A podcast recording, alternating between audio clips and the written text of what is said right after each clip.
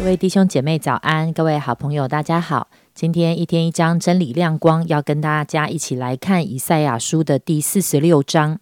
我要先读一到四节：比勒屈身，尼坡弯腰，巴比伦的偶像驮在兽和牲畜上，他们所抬的如今成了重驮，使牲畜疲乏，都一同弯腰屈身，不能保全重驮，自己倒被掳去。雅各家一切以色列家一切剩余的，要听我言。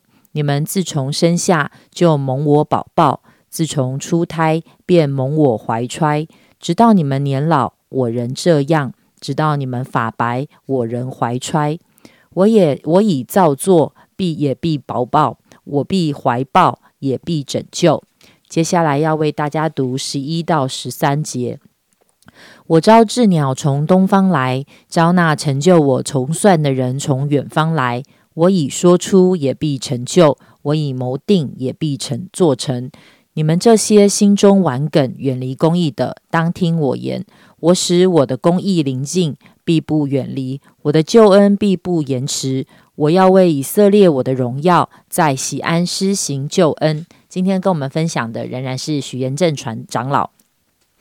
好，弟兄姐妹，大家早安，各位好朋友啊，非常开心你跟我们一起在呃线上能够来一起思想关于上帝的话。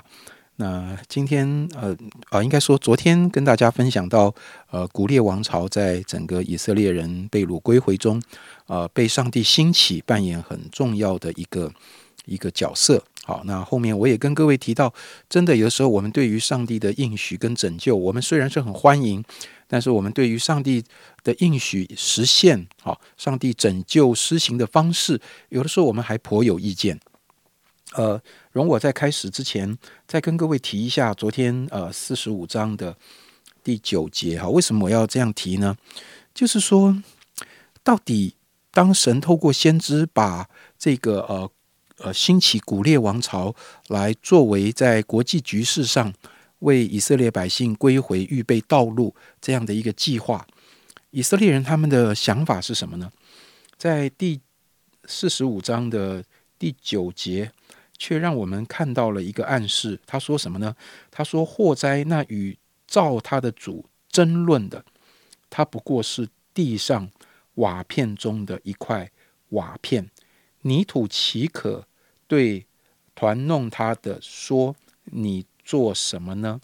好，所以如果我们各位稍微再看一下昨天的经文，你就知道，其实有的时候人哦是抗拒，人是不能接受呃上帝的呃计划，甚至那个计划是为我们带来拯救的计划，我们也没有办法看出来。我们只要觉得不合我意的，就是不好的，这是人性里面。很麻烦的一件事情，我们对人是如此，甚至有的时候对神也是如此，这让我们错失了啊呃，或是呃，让我们没有办法进入上帝美好的心意里面。但是感谢神，我想今天的经文让我们非常感动的一件事情，呃，如同刚才明山最后为我们所读的，呃，是这个四十六章的。第十一节啊，四十六章的十一节表达出上帝的一种坚定，甚至你可以说哦，用比较负面的词来形容哈，我是故意这样形容哈，就是这是上帝的固执。上帝怎么固执呢？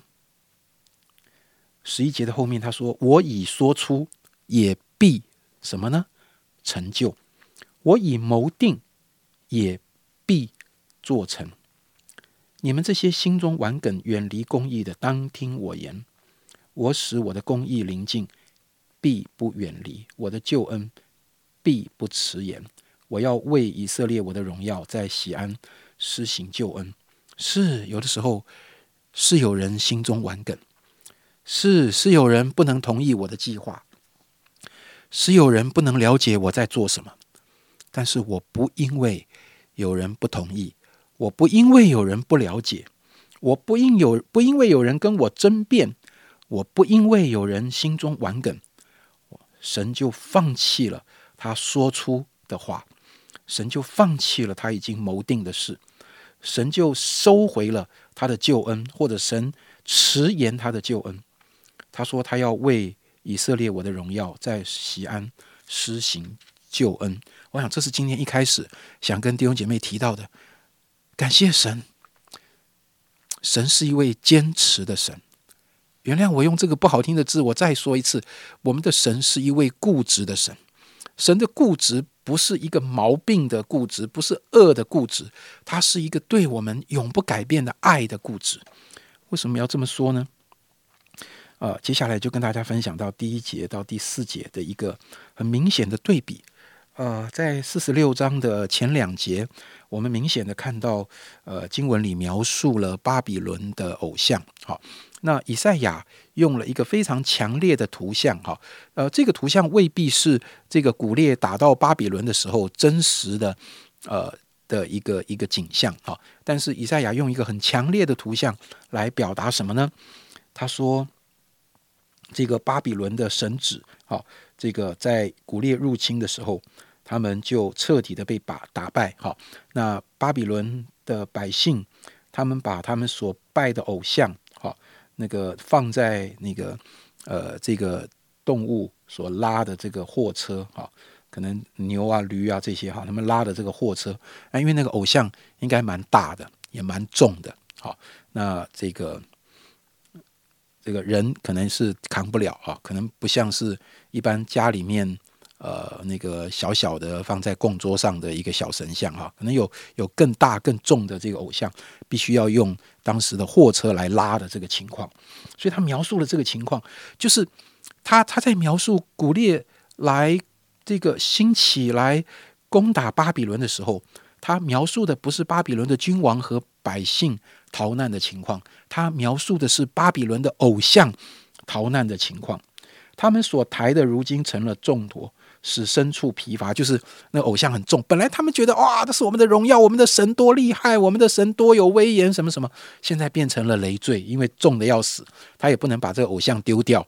那然后抬的时候，哇，又拖慢整个大家逃难的速度。然后大家哇，拉得很重，弯腰，好啊，然后这个非常非常辛苦的一个。一个情况啊，所以第一节、第二节讲到外邦的偶像成为他们的重担，不但不能成为他们的拯救，反而成为他们的重担。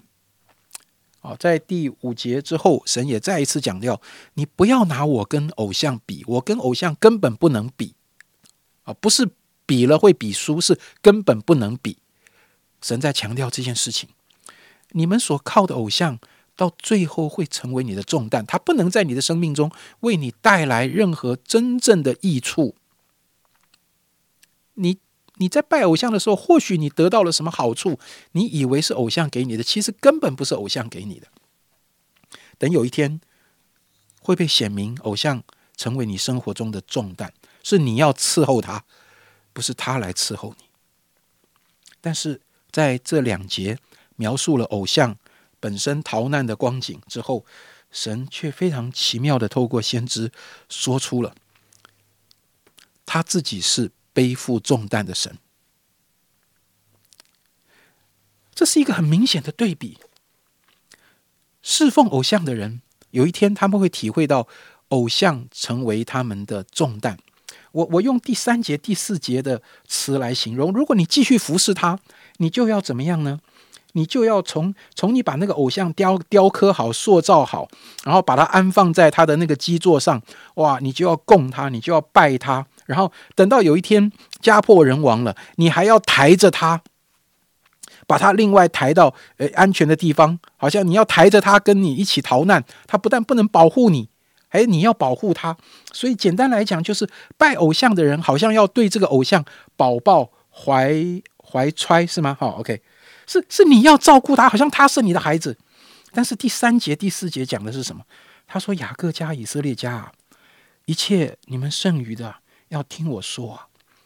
你们自从生下就蒙我宝宝，自从出胎便蒙我怀揣，直到你们年老。弟兄姐妹，这句话，请你特别把它放在这个呃。”以色列一个很特别的情况。各位，你要想到这个时候，呃，当年以色列被掳到巴比伦的时候，如果被掳的那一天出生的人，现在几岁了？现在已经中老年了。他是在一个以色列历史动荡的时候出生的人，到现在靠近被掳归回的的日期的时候，他已经老年了。他的一生就是在一个，他的一生就是以色列被掳的历史啊。他是在逃难的时候，妈妈可能在急难中生下他，然后稍微懂事的时候，他可能是在巴比伦学走路的。他可能根本没有见过圣殿，没有过过在在应许之地的生活的。但是现在他已经年老发白了。神跟这群人说什么？神跟他们说：“从你们生下来就蒙我宝宝，到如今，神要告诉他们：你不要只看表面上，你们是被掳到外邦。呃，如果我们以我们今天可能年轻一代会觉得啊，我生不逢时啊，好啊，有时候孩子们常常想说：爸爸，你们这一代是跟着台湾经济起飞的哇，什么好处都在都在你们身上。我想哇，最好是哈，呃，可能也是吧。OK。”我们这一代啊，就已经是台湾整个的发展已经停滞了啊，薪资很低，什么什么，常常年轻人觉得生不逢时。我我不能否认，但弟兄姐妹，如果我们是被上帝牧养的，没有生不逢时这回事。不管你是在一个人看来最幸福的时代，或是在人看来最艰难的时代，当上帝保抱你、怀揣你的时候，是超越这一切环境的。而且神说，他用他坚定的爱，不改变的爱。神用他的固执，用他固执的救恩，永远来爱他的百姓。你要怎么回应这位神呢？亲爱的弟兄姐妹。哦，我想到，当我们成为基督徒之后，我们大概不会觉得我们还会去拜那个雕刻的偶像。但是，我想会不会有的时候在我们生命当中有一些好像我们非常看重的一些东西，或是有的时候是这个世界的价值观不断的告诉我们非常重要的东西。也许不管是金钱、一些的学历，或者是甚至有一些人的关系，他的这些他的夫妻的关系、亲子的关系，有一些东西对我们而言实在是太重要了，好像。不知不觉的，他成为我们新命物中的第一的时候，会不会有的时候，他也其实成为了我们的重托，成为好像是我们好像其实是很难以背负的，我们好像觉得想靠自己的力量。啊，能够来抱，能够来怀揣这一些，或者是好像希望他能够带给我们的好处，但是更多的时候是疲乏跟重担。求神恩待我们，知道我们是神的儿女，我们知道当我们把神当做我们心中的唯一跟第一的时候，我们在他的宝宝当中，在他的保守当中，每一步路都在他的恩典里面。亲爱的主，求你帮助我们，帮助我们看见。主啊，我们要选择来在你的怀抱中被你保抱，在你的恩典当中，还是主啊，我们仍然好像想要拥抱这个世界上许多的，不管是人事物、金钱、名利，使得每一天我们好像背负的重担，很辛苦的过活。主，求你来祝福我们每一位弟兄姐妹。今天我们再一次的回转到你的面前，谢谢爱我们的主，祷告奉主耶稣基督宝贵的名求，阿门。